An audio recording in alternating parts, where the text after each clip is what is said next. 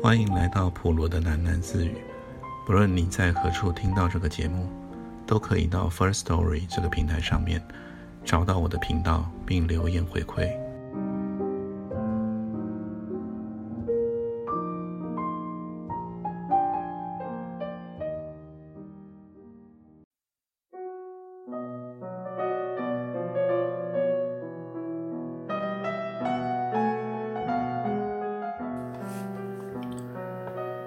终于踩熄了烟蒂，示意收工。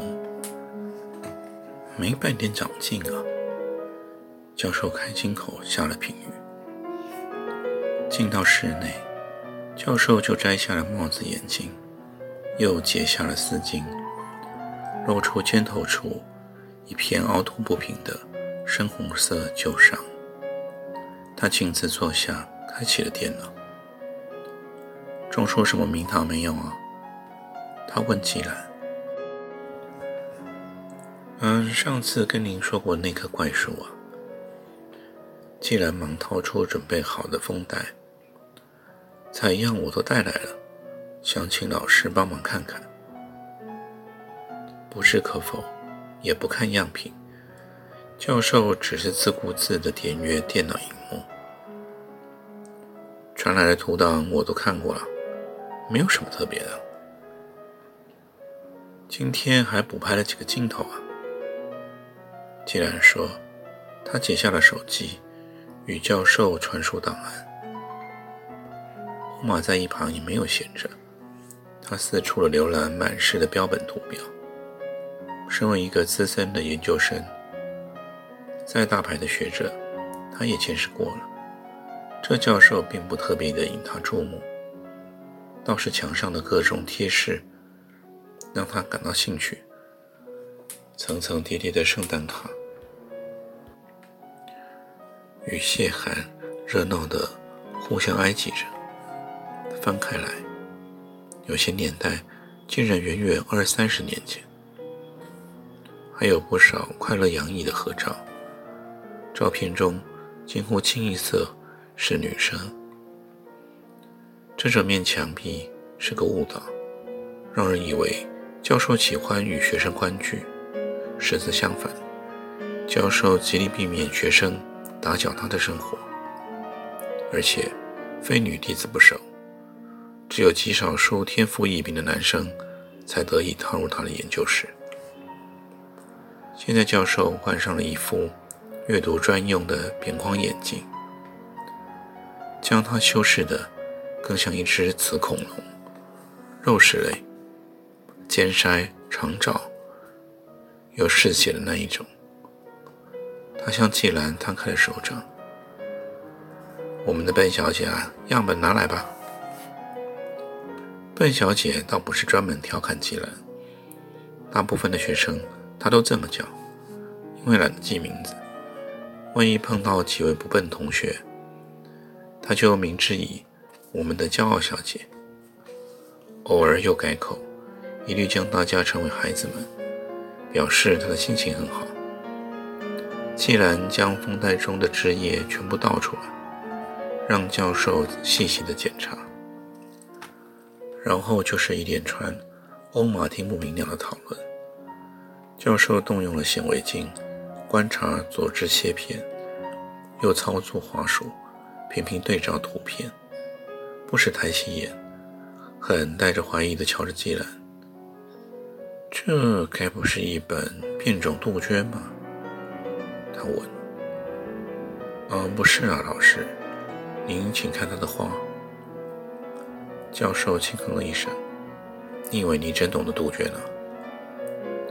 但是他，既然想说，但是他的话好香啊，却不敢再辩解了。教授关了荧幕，摘下眼镜。可能是一颗突变种，我有空再查查。样本你就留下来吧，种子就留下，放碟子上。桌上只见一碟综合的坚果，也不知道是研究样本还是食用的点心。进来抽搐了一会儿，斗胆开了口：“老师，哎，出去时把门带上吧。”“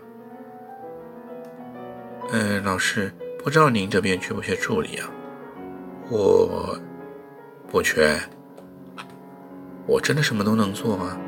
帮你看管园林，薪水再少都没有。”教授带回了眼镜，正眼瞧了他：“怎么跟你说的？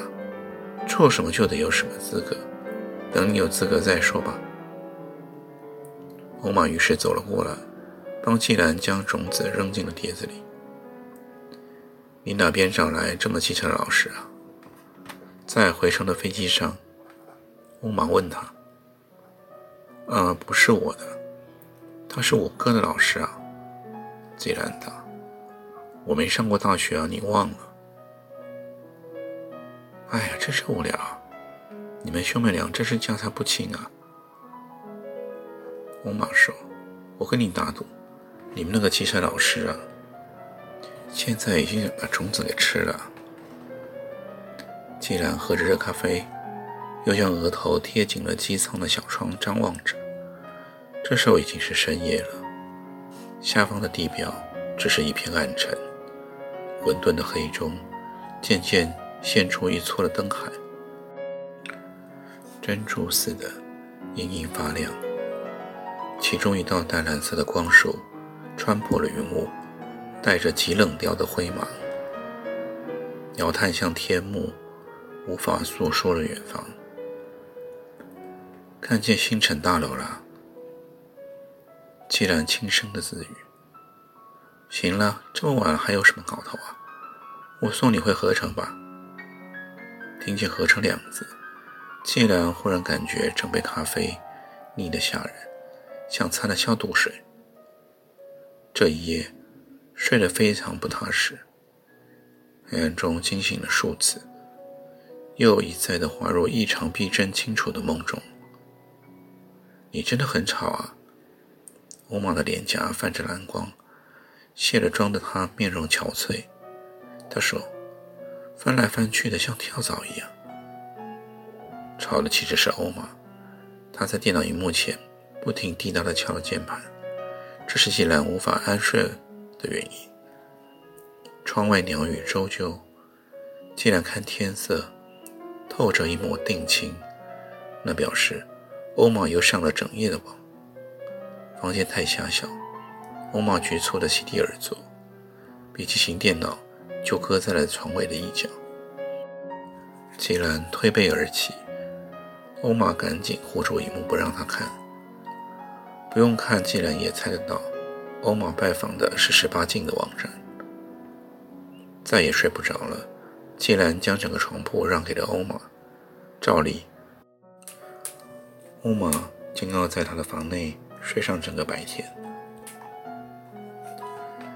披上了外套，季兰出门闲逛，天将未亮，到处都不见人迹。既然随意的慢行，感到局部沉重。他好像感冒了。不知不觉中，既然走来了他的花房。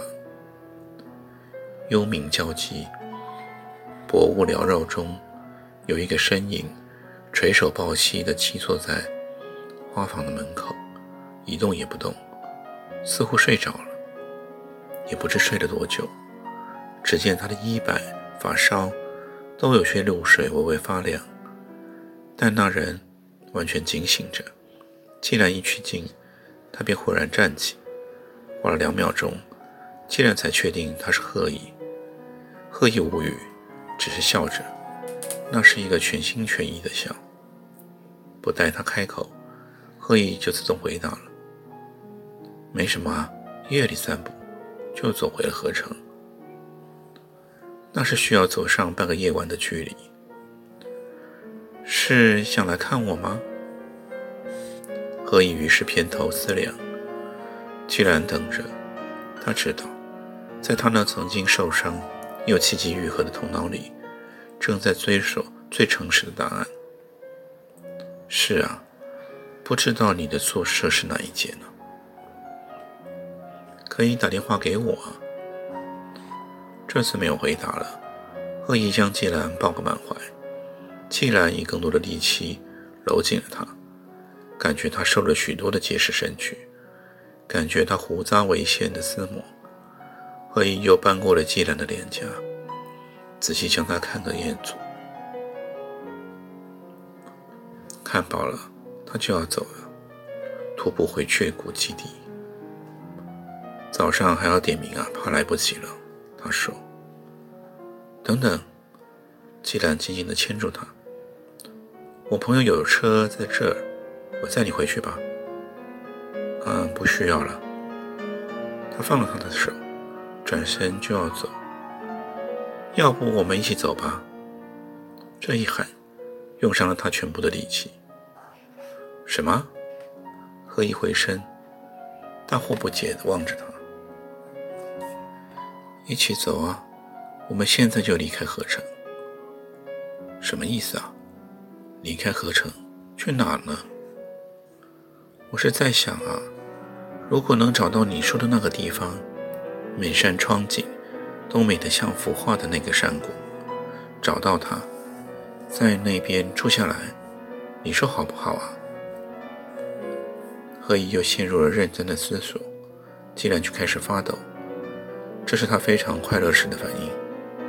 从小就是这样，只要别人浇灌给他一点点的浪漫，他就不禁要托出了全部的自己。既然找不出比现在更适合托付的时候，只要一句话，一个字都好，一点支持他的力量，帮助他孤注一掷，不顾一切离开这里，落魄天涯也愿意。很好啊，贺意终于说。三个字，不是允诺，像个评语。他将永远推销这句话。若是再多一点虚假，他也不可能如此的喜欢他。如果不是这样漫不在乎的语气呢？前途茫茫，连他自己也有许多难关，凭什么期望他承担呢？季兰的热情迅速冷却了。刚才的满怀激动，却凝结成了一连串的现实问题，像冰雹一样纷纷砸落。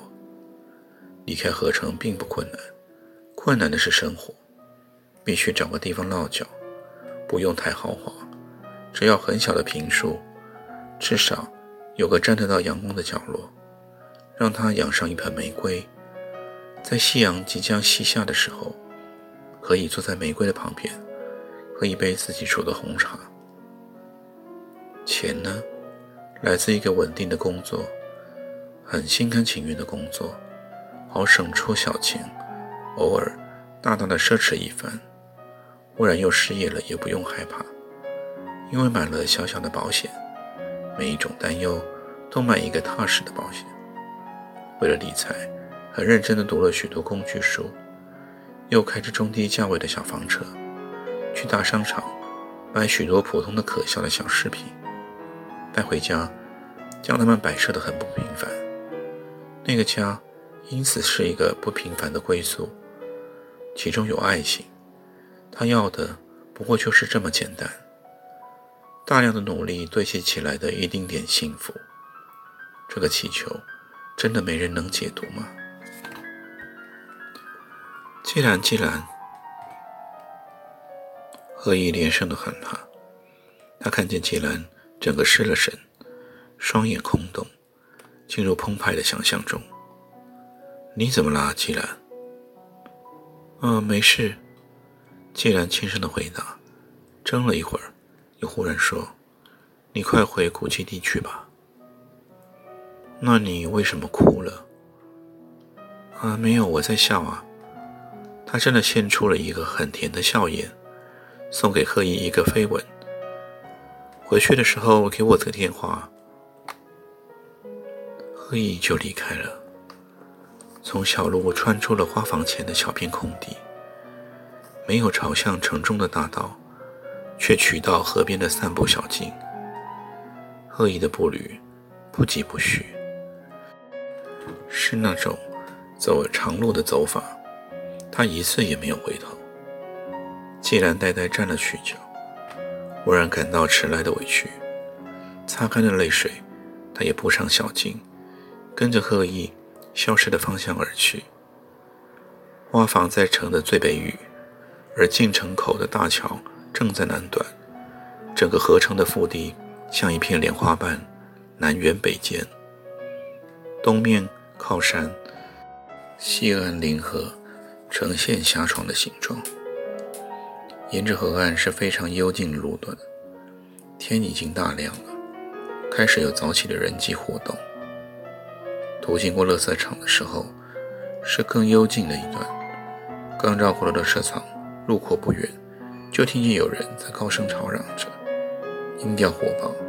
在河边不远的荒地上，两个人正拉扯一辆手推车对峙中。